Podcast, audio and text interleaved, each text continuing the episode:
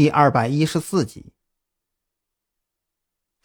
哎，我突然发现自己错了，你这里并没有把筷子这一类的餐具摆到明面上来，所以我什么都没有看到。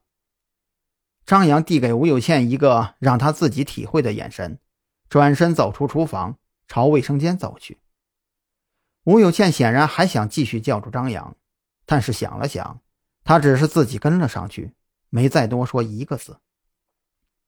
不出张扬意料，洗浴间明显有男人存在过的痕迹。这里摆放的刮胡刀一类的东西，总不至于是吴有倩用来刮腿毛的。而且牙刷也有两个，但是看到这么明显的证据，张扬却是一个字都不多说。他越是不说。吴有倩那边就越憋得难受。张先生，我是养了个男人，但这不是错吧？张扬冷冷的扫了一眼吴有倩，人之常情，你没错。那你就不问问那个人现在在哪里吗？吴有倩眼睁睁的看着张扬一步步走向二楼，自己忍不住询问。我想。他近段时间不是家里出了事情，要回去常住一段时间，就是你看厌了他，已经让他走了。张扬在楼梯中间停下，指了指上面。那么我现在可以上去了吗？吴有倩恨得银牙紧咬。没错，我已经让他走了。吴有倩的声音很大，大到在上楼中的张扬甚至都能听到回音。真是一个简单的女人，难道她不知道这种时候声音越大，就反而越显得她心虚吗？张扬摇头冷笑，他突然觉得自己有些高看这个女人了，甚至有些怀疑，那么大一家医疗器材公司究竟是不是他在掌控？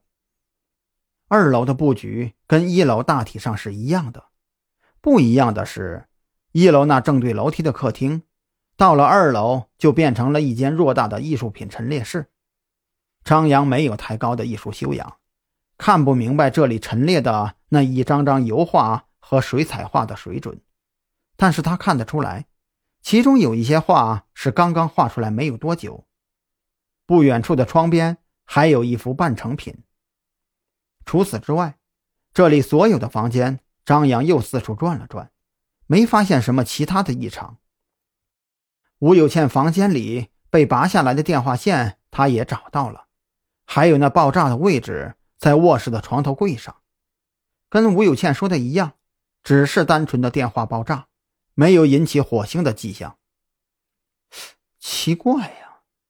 张扬回到楼下的时候，蓝雨桐已经把垃圾袋里的垃圾全都给清理了出来，电话的残片。他也已经拼出了一个大概，没有火烧的痕迹，现在还看不出电话爆炸的原因。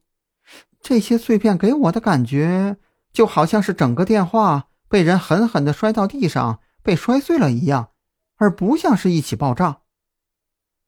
蓝雨桐疑惑的看着张扬，期待张扬能给他一个合理的解释，同时又看了看吴有倩。